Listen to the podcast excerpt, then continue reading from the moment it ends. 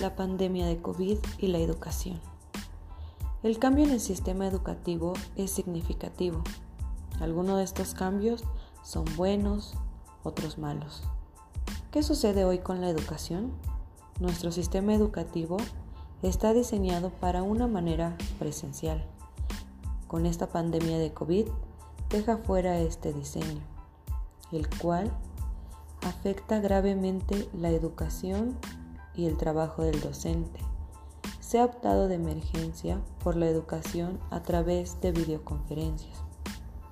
El problema que se presenta en este momento es que no todos tienen acceso a Internet, a un equipo telefónico, computadora o televisor para clases transmitidas.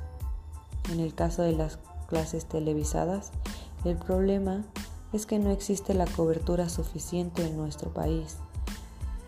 Por otro lado, en el caso de menores, no todos los padres pueden estar con sus menores, puesto que el trabajo no se los permite.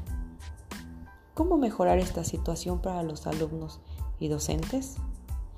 Muy probablemente no se conseguirá el aprendizaje que se esperaba, pero se debería buscar la manera de rediseñar el plan de estudio y capacitar a profesores para lograr el objetivo que se esperaba.